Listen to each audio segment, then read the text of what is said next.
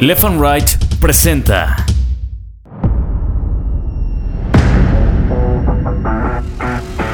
Bitácora de Guerra, un podcast de largo aliento. Cuando nos forman, todos los niños se empiezan a burlar de mí. Toda la escuela se empieza a burlar de mí. Yo tuviera una estatura medianamente dentro de las normas y pues según esto poder ser feliz, ¿no? Ese sombrerito de charro que se pone Cuauhtémoc Blanco cuando empieza a dar la vuelta olímpica en la cancha del Azteca, yo se lo di. Bitácora de Guerra, un podcast de largo aliento. Bienvenidos.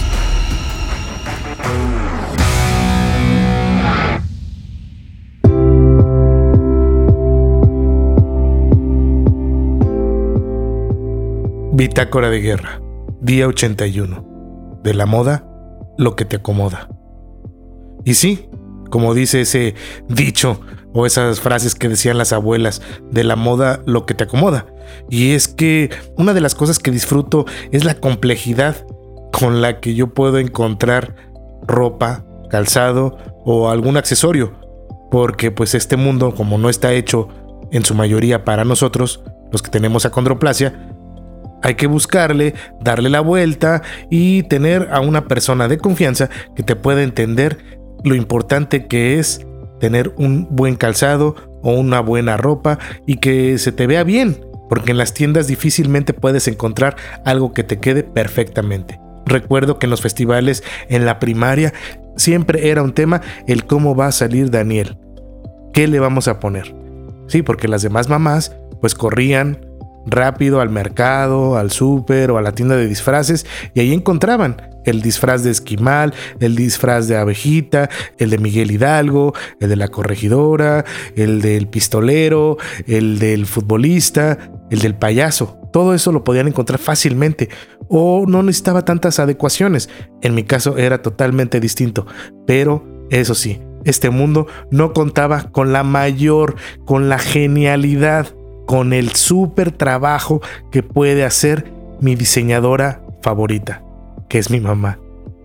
Mi mamá siempre me cosió, siempre realizó eh, los trajes. Recuerdo ese de esquimal que en el kinder tenía que salir, eh, había unos iglús, yo tenía que salir en una avalancha, pero pues, no había traje de esquimal en que se pudiera comprar. Entonces mi mamá diseñó el traje de esquimal viendo el traje de esquimal de otro niño normal, de tamaño normal. Ella lo hizo con mis medidas y la verdad hay fotos en las que me veo super Catrín.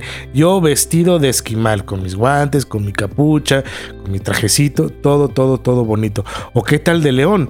Cuando llega la primavera y hay que hacer el desfile ahí en la escuela, en el teatro y yo salir de León. Mi mamá también diseñó y creó mi disfraz de León. Que por cierto, ese día en la escuela, durante el recorrido que estábamos haciendo, terminé peleándome en pleno escenario. Y todo porque un chamaco que venía detrás de mí me venía jalando la cola. Yo no aguanté que rompiera el traje que mi mamá me había hecho, el traje que me había diseñado especialmente para mí, y en pleno escenario me jala la cola, me doy la vuelta y me le voy a los trancazos. Mal hecho, no sé, pero lo que sí sé es que defendí mi traje y más allá defendí el trabajo que había hecho mi mamá, que en verdad eran horas y horas frente a una máquina de coser, diseñando, cortando, sacando patrones, haciendo medidas, volteate para allá, volteate para acá, pruébatelo una, dos, tres, cuatro, cinco, seis, las veces que fuera necesario. Mi mamá siempre al pie del cañón, cortándome y haciéndome mi disfraz. Y no bastó nada más en la primaria. Recuerdo también cuando se creó el concepto de la pasión del hueso. Yo ya trabajando ahí en este programa de radio, pues íbamos a hacer como un tipo obra musical ahí en el Teatro Bar El Vicio. Y pues yo tenía que salir de monaguillo. Estuvimos checando Enrique Hernández, Alcázar y yo varios disfraces y no había. Y mi mamá me dijo, yo te lo hago, no te preocupes, hijo. Le llevamos la tela a mi mamá y me hizo mi traje de monaguillo. La verdad le quedó espectacular.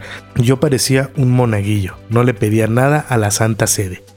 Total, yo siempre logré, hasta en este tipo de cosas, salirme con la mía. Logré esos sueños que siempre había tenido, ¿no? Verme igual, en este caso en una obra de teatro, o en una pastorela, o en un festival de primavera, verme igual con mis trajes iguales y todo porque tenía mi diseñadora favorita que era mi mamá. Esas eran unas de las complejidades que yo también he disfrutado a lo largo de estos 45 años de vida. Otra cosa con la que me he enfrentado y que también disfruto es cuando voy a comprar ropa. La verdad no hay ropa hecha para nosotros. Siempre hay que eh, terminar metiéndole tijera, cosiendo por aquí o por allá. A un pantalón lo tienen que acoplar para mí. Me tienen que hacer medidas, me tienen que cortar, pero no nada más es cortar. Mi mamá entendió y vio pues que no nada más era cortarlo, nada más de los centímetros que, que me sobraban pues del pantalón, sino que también darle la forma, ese acabado, ese punto fino que necesita la ropa y que te hace ver bien. Y eso lo entendió mi mamá y lo hizo perfectamente. Ella me cortaba los pantalones de mezclilla, de vestir, hasta un traje, un traje que me mandaron a hacer pues no, no quedó perfectamente, por más que me pusieron, me hicieron a la medida, no quedaba perfectamente porque la hechura y todo eso, pues no es como normal, no, no sé, es algo raro, algo muy, muy raro. Pero mi mamá lo, lo, lo, arreglaba, lo descosía y lo volvía a arreglar, una bermuda, una playera, una camisa, toda, toda, toda la ropa, la verdad, mi mamá le metía mano y hacía que me quedara súper bien. Entonces, por ejemplo, cuando yo viajo, cuando he viajado en avión, particularmente, sí, he hecho documento, mi ropa va eh, en una maleta, pero trato de llevarme, ahora sí que la parte de arriba, en mi mochila de mano, llevarme un pantalón, por lo menos un pantalón. Porque me ha pasado que me llegaron a perder una maleta y no es como que vayas al Chedraui, vayas al Soriana, vayas a Zara, vayas a cualquier tienda, Liverpool, eh, Sears, Palacio, lo que sea. No es como que yo vaya nada más y compre un pantalón, sino que hay que meterle mano. Y pues muchas veces pues, no, no, no, no, lo tengo a mi diseñadora favorita ahí a la mano como para, ay, mira, si ya perdí mi maleta, no tengo ropa, ya me compré este pantalón, ¿me lo arreglas ahorita? No, pues no. Entonces trato de llevarme una muda, pues por cualquier contingencia que pueda pasar. Otro tema son los zapatos. Los zapatos, yo calzo del número cuatro y medio aproximadamente, pero pues tengo un pie gordito, ¿no? El empeine lo tengo alto, entonces también se, se vuelve complicado, porque los números que hay de mi tamaño son números infantiles, son zapatos y modelos infantiles. Difícilmente encuentro modelos y diseños de zapatos de adultos con mi número de pie. También intenté alguna vez que me hicieran zapatos a la medida, pero la verdad, pues no, no tienen ese feeling o ese tacto para terminar con el acabado, que fuera y que se viera como el de cualquier otra persona. Un tenis, pues tampoco no queda, o no quedaba normal en ese entonces, ¿no? Ahorita no, no he probado, ya le encontré la forma en donde comprar, tengo mis zapaterías casi casi de cajón, en donde cuando voy y compro un par de zapatos, pues compro los más que puedo, dos, tres, hasta del mismo, porque difícilmente lo vuelvo a encontrar unas botas, unos mocasines, unos tenis, entonces compro dos o tres pares del mismo, aunque sea, con eso me tengo para, para el resto del año. Estas son algunas de las cosas con las que uno se tiene que enfrentar y esto sí lo hago gustosamente porque me gusta. Me gusta, me gusta salir a comprar ropa, me gusta salir a comprar zapatos porque sé que voy a tener una larga travesía encontrando y buscando esos zapatos.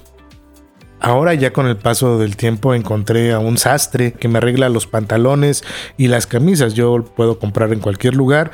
Eh, ya una vez que me queda, se lo llevo, me lo arregla, me lo ajusta. Por fin pude encontrar a otra persona ¿no? Para ya no, no estar dependiendo todo el tiempo de, mi mamá que si puede o no puede, ¿no? Y todo eso. Entonces, este, ya, ya tengo a una, a una persona que me puede ayudar con este sastre. Ahí puede haber un nicho quizás para, para los empresarios que pusieran y quisieran tiendas de, de para personas como nosotros que, que, podemos luchar y batallar con este tipo de ropa y que no siempre hay de nuestras tallas. Y, y las que puede haber muchas veces no son hasta de marca. Recuerdo que venía una fiesta o algo y estaban de moda los pantalones Levi's. el Fire One, el 501, ese famosísimo pantalón de botones, ¿no? Y cuando eres chamaco, pues te fijas en eso, desgraciadamente, pues, eh, y los demás también se fijan en eso, en el que tengas ese pantalón de marca o esa camisa. Entonces yo quería ese pantalón y no había forma de yo tenerlo, solo que mi mamá me lo cosiera mi mamá me lo arreglara. Entonces sí me lo compraban normal en una tienda normal y ella le metía mano, le metía tijera y ahí estaba. Salía Daniel de Catrín con su pantalón Fire One. O qué tal otro pantalón Aka que también estaban de moda estos abombachados, bien timbirichos, pues yo no los podía tener, no podía irlo a comprar normalmente. Entonces, ¿qué hacía? Me lo compraban y mi mamá me lo arreglaba. Así. En donde sí tenía el problema era en los zapatos o en los tenis. No era así de que en casa pues también teníamos un taller de, de zapatería, ¿verdad? Estaban de moda los tenis Adidas o los Nike. Yo los quería. Me los compraban, pero tenía que ser un número más grande. Porque el de número chico, pues sí era como muy infantil.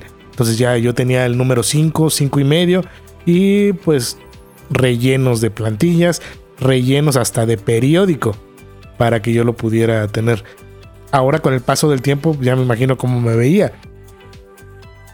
Chaparrito, pero con unos zapatotes. Híjole, ni modo.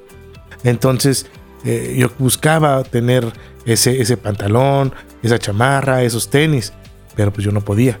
Entonces tenía que recurrir a mi mamá gustosamente y ella me lo hacía para que yo pudiera ser feliz también en esa parte.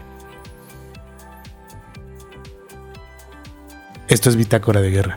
Soy Daniel Guerra. Nos escuchamos pronto.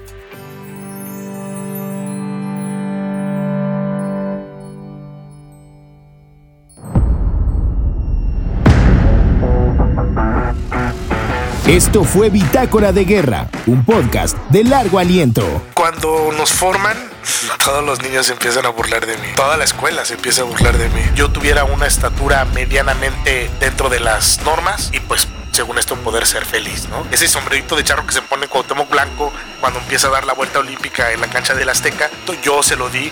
Bitácora de Guerra, un podcast de largo aliento.